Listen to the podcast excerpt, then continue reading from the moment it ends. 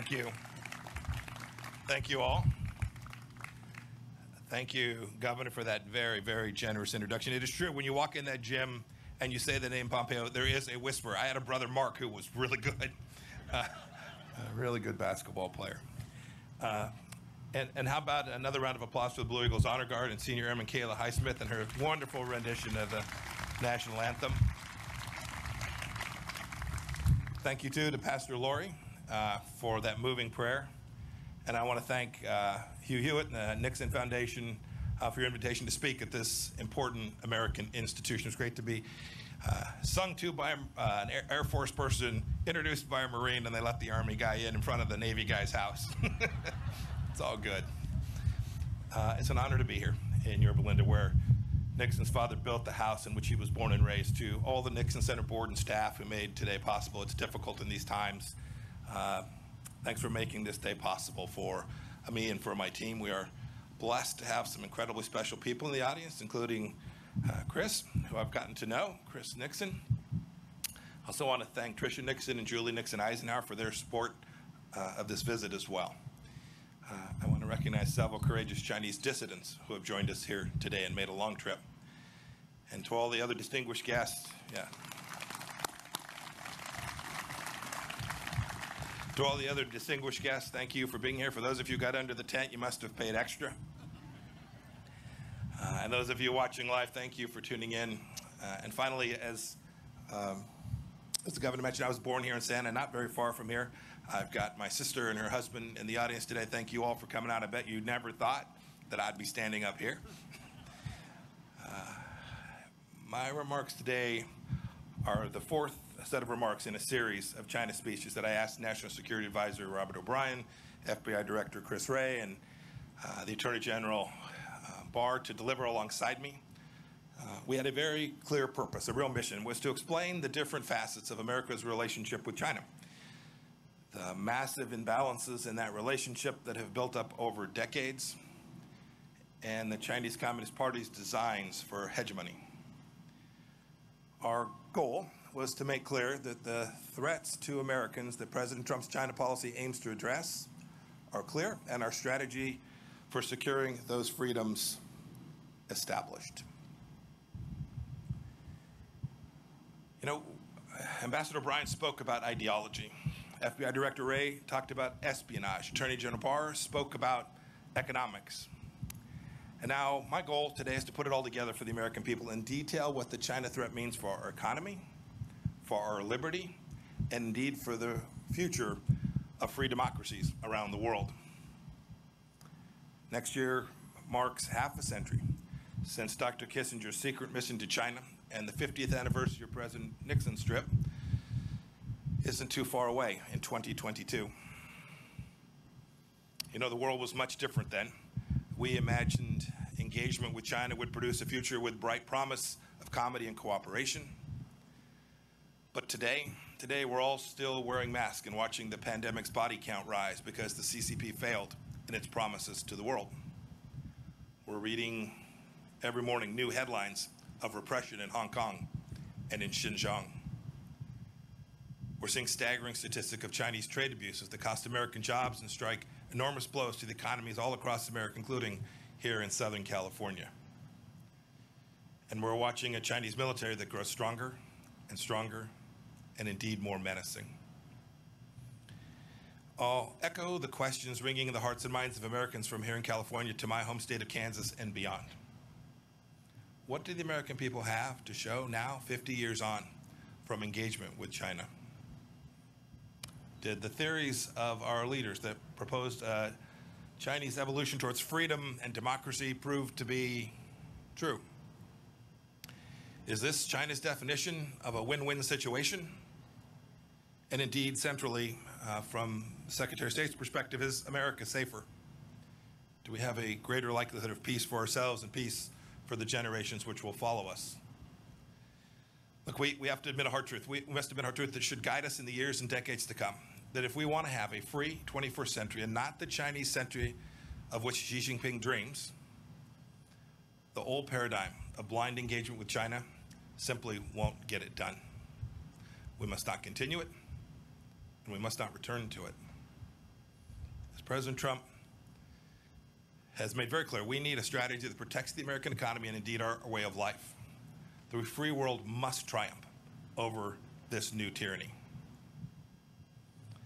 Now, before I seem too eager to tear down President Nixon's legacy, I want to be clear that he did what he was believed was best for the American people at the time, and he may well have been right. He was a brilliant student of China, a fierce Cold Warrior, and a tremendous admirer of the Chinese people, just as I think we all are.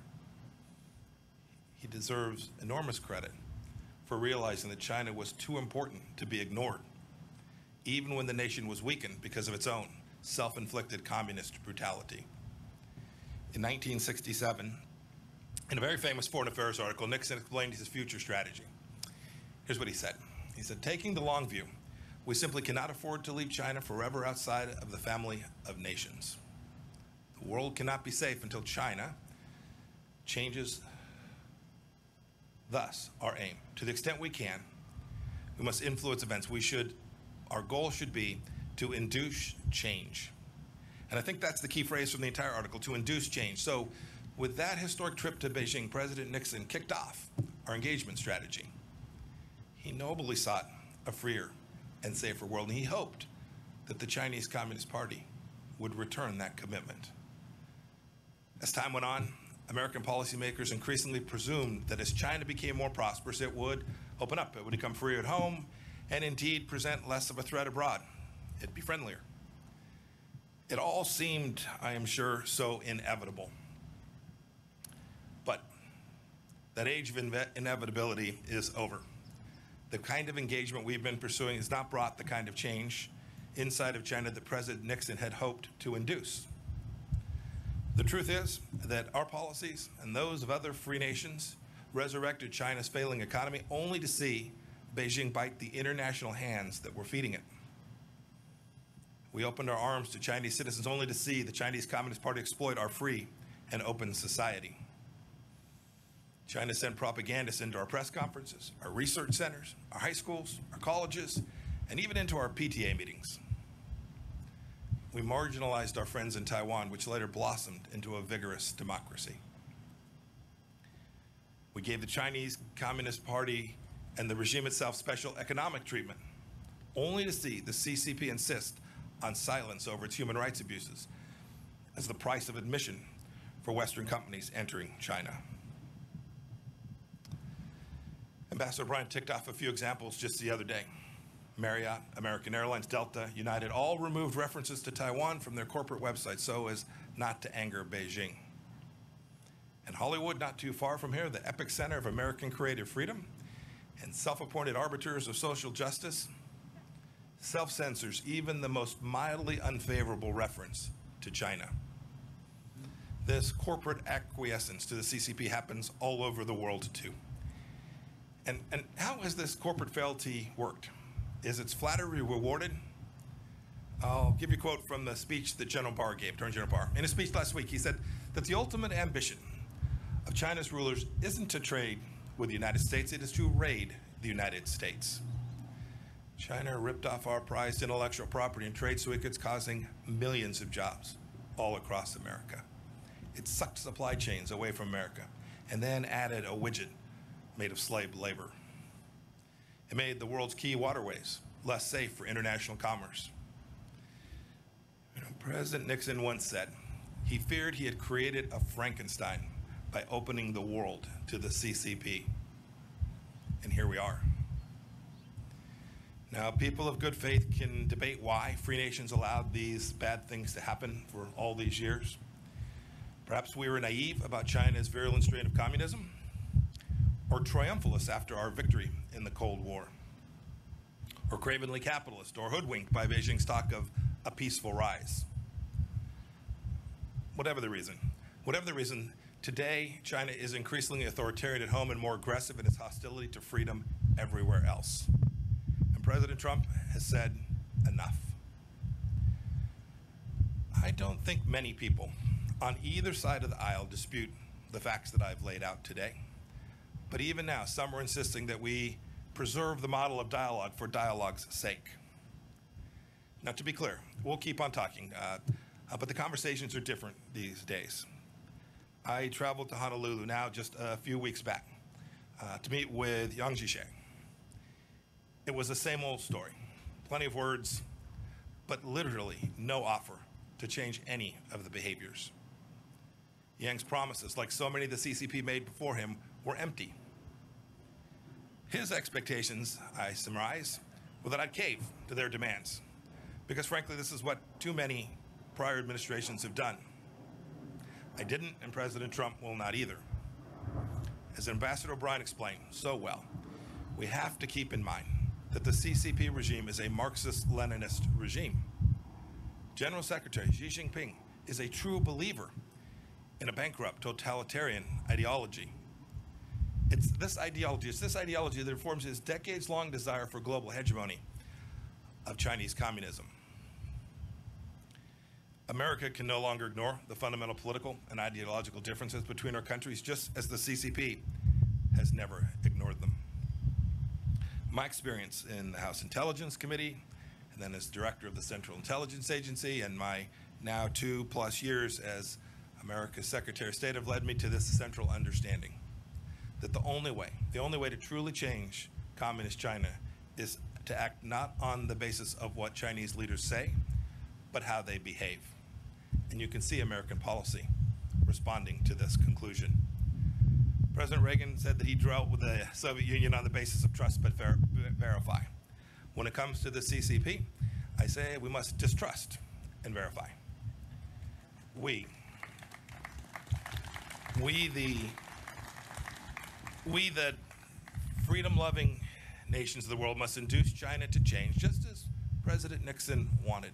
We must induce China to change in more creative and assertive ways because Beijing's actions threaten our people and our prosperity.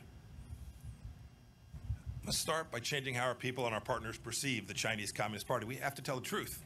We can't treat this incarnation of China as a normal country just like any other we know that trading with China is not like trading with a normal law abiding nation. Beijing threatens international agreements as treats international suggestions as or agreements as suggestions as conduits for global dominance. But by insisting on fair terms, as our trade representative did when he secured our phase one trade deal, we can force China to reckon with its intellectual property theft and policies that have harmed American workers. We know, too, that doing business with a CCP-backed company is not the same as doing business with, say, a Canadian company. They don't answer to independent boards, and many of them are state-sponsored and so have no need to pursue profits. A good example is Huawei. We stopped pretending Huawei is an innocent telecommunications company just showing up to make sure you can talk to your friends. We've called it what it is, a true national security threat, and we've taken action accordingly. We know too that if our companies invest in China, they may wittingly or unwittingly support the Communist Party's gross human rights violations. Our Departments of Treasury and Commerce have thus sanctioned blacklisted Chinese leaders and entities that are harming and abusing the most basic rights for people all across the world. Several agencies have worked together on a business advisor to make certain that our CEOs are informed of how their supply chains are behaving inside of China. We know too we know too that not all Chinese students and employees are just normal students and workers that are coming here to make a little bit of money and to garner themselves some knowledge. Too many of them come here to steal our intellectual property and to take this back to their country. The Department of Justice and other agencies have vigorously pursued punishment for these crimes. We know that the People's Liberation Army is not a normal army too. Its purpose is to uphold the absolute rule of the Chinese Communist Party elites and expand a Chinese empire not to protect the Chinese people. And so our Department of Defense has ramped up its efforts, freedom of navigation operations out throughout the East and South China Seas and in the Taiwan Strait as well. And we've created a Space Force to help deter China from aggression on that final frontier. And so too, frankly, we've built out a new set of policies at the State Department dealing with China, pushing President Trump's goals for fairness and reciprocity to rewrite the imbalances that have grown over decades. Just this week, we announced the closure of the Chinese consulate in Houston because it was a hub of spying and intellectual property theft. We reversed two weeks ago eight years of cheek turning with respect to international law in the South China Sea. We've called on China to conform its nuclear capabilities to the strategic realities of our time.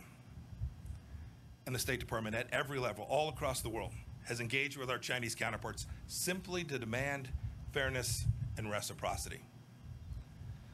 But our approach can't just be about getting tough. That's unlikely to achieve the outcome that we desire. We must also engage and empower the Chinese people, a dynamic, freedom loving people who are completely distinct from the Chinese Communist Party. That begins with in person diplomacy. I've met, I've met Chinese men and women of great talent and diligence wherever I go. I've met with Uyghurs and ethnic Kazakhs who have escaped Xinjiang's concentration camps.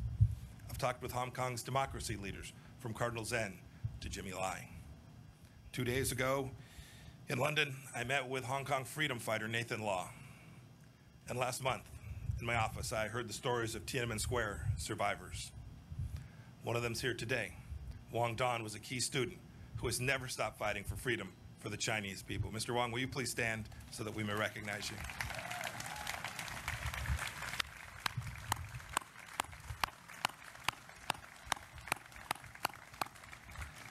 Also with us today is the father of the Chinese democracy movement, Wei Jingsheng. He spent decades in Chinese labor camps for his advocacy. Mr. Wei, will you please stand?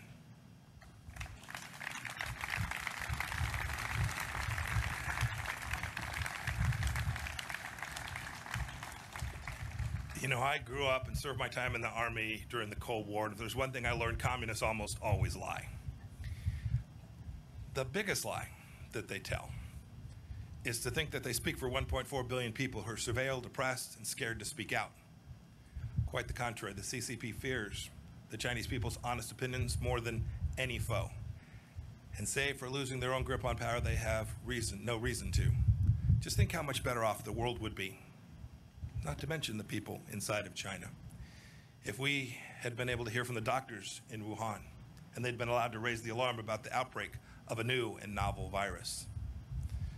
For too many decades, our leaders have ignored, downplayed the words of brave Chinese dissidents and warned us about the nature of the regime we're facing, and we can't ignore it any longer. They know as well as anyone that we can never go back to the status quo. But changing the CCP's behavior cannot be the mission of the Chinese people, and free nations have to work to defend freedom. It's the furthest thing from easy. But I have faith we can do it. I have faith because we've done it before. We, we know how this goes. I have faith because the CCP is repeating some of the same mistakes that the Soviet Union made alienating potential allies, breaking trust at home and abroad, rejecting property rights and predictable rule of law. I have faith. I have faith because of the awakening I see among other nations that know we can't go back to the past in the same way that we do here in America. I've heard this from Brussels to Sydney to Hanoi. And most of all, I have faith we can defend freedom because of the sweet appeal of freedom itself. Look at, look at the Hong Kongers clamoring to emigrate abroad as the CCP tightens its grip on that proud city. They wave American flags. It's true. There are differences. Unlike the Soviet Union, China is deeply integrated into the global economy. But Beijing is more dependent on us than we are on them.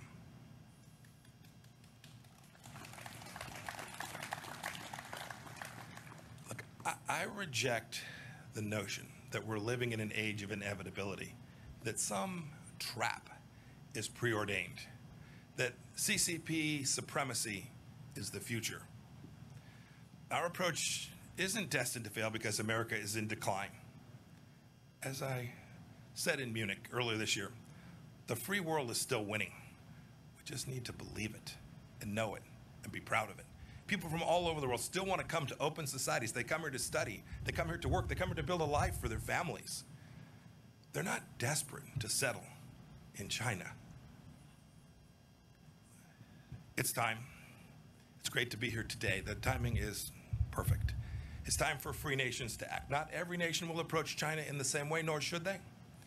Every nation will have to come to its own understanding of how to protect its own sovereignty how to protect its own economic prosperity, and how to protect its ideals from the tentacles of the Chinese Communist Party. But I call on every leader of every nation to start by doing what America has done to simply insist on reciprocity, to insist on transparency and accountability from the Chinese Communist Party. It's a cadre of rulers that are far from hom- homogenous, and these simple and powerful standards will achieve a great deal. For too long, we let the CCP set the terms of engagement, but no longer. Free nations must set the tone. We must operate on the same principles. We have to draw common lines in the sand that cannot be washed away by the CCP's bargains or their blandishments. Indeed, this is what the United States did recently when we rejected China's unlawful claims in the South China Sea once and for all, as we have urged countries to become clean countries so that their citizens' private information doesn't end up in the hand of the Chinese Communist Party. We did it by setting standards. Now, it's true, it's difficult. It's difficult for some small countries. They fear being picked off. Some of them, for that reason, simply don't have the ability or the courage to stand with us for the moment. Indeed, we have a NATO ally of ours uh, that hasn't stood up in the way that it needs to with respect to Hong Kong because they fear Beijing will restrict access to China's market. This is the kind of timidity that will lead to historic failure. And we can't repeat it. We cannot re- repeat the mistakes of these past years. The challenge, the challenge of China demands exertion, energy from democracies, those in Europe, those in Africa, those in South America, and especially those in the Indo Pacific region. And if we don't act now, ultimately, the CCP will erode our freedoms and subvert the rules based order that our societies have worked so hard to build. If we bend the knee now, our children's children may be at the mercy of the Chinese Communist Party, whose actions are the primary challenge today in the free world. General Secretary Xi is not destined to tyrannize inside and outside of China forever unless we allow it. Now, this isn't about containment. Don't buy that. It's about a complex new challenge that we've never faced before. The USSR was closed off from the free world. Communist China is already within our borders. So we can't face this challenge alone. The United Nations, NATO, the G7 countries, the G20, our combined economic, diplomatic, and military power is surely enough to meet this challenge if we direct it clearly and with great courage. Maybe it's time for a new grouping of like minded nations, a new alliance of democracies. We have the tools. I know we can do it. Now we need the will. To quote scripture, I ask, is our spirit willing, spirit willing, but our flesh weak? If the free world doesn't change, doesn't change, communist China will surely change us. There can't be a return to the past practices because they're comfortable or because they're convenient. Securing our freedoms from the Chinese Communist Party is the mission of our time, and America is perfectly positioned to lead it because our founding principles give us that opportunity. As I explained in Philadelphia last week, standing staring at Independence Hall, our nation was founded on the premise that all human beings possess certain rights that are unalienable, and it's our government's job to secure those rights. It is a simple and powerful truth. It's made us a beacon of freedom for people all around the world, including people inside of China. Indeed, Richard Nixon was right when he wrote in 1967 that the world cannot be safe until China changes. Now it's up to us to heed his words. Today, the danger is clear, and today the awakening is happening. Today, the free world must respond. We can never go back to the past. May God bless each of you. May God bless the Chinese people. And may God, God bless the people of the United States of America. Thank you all.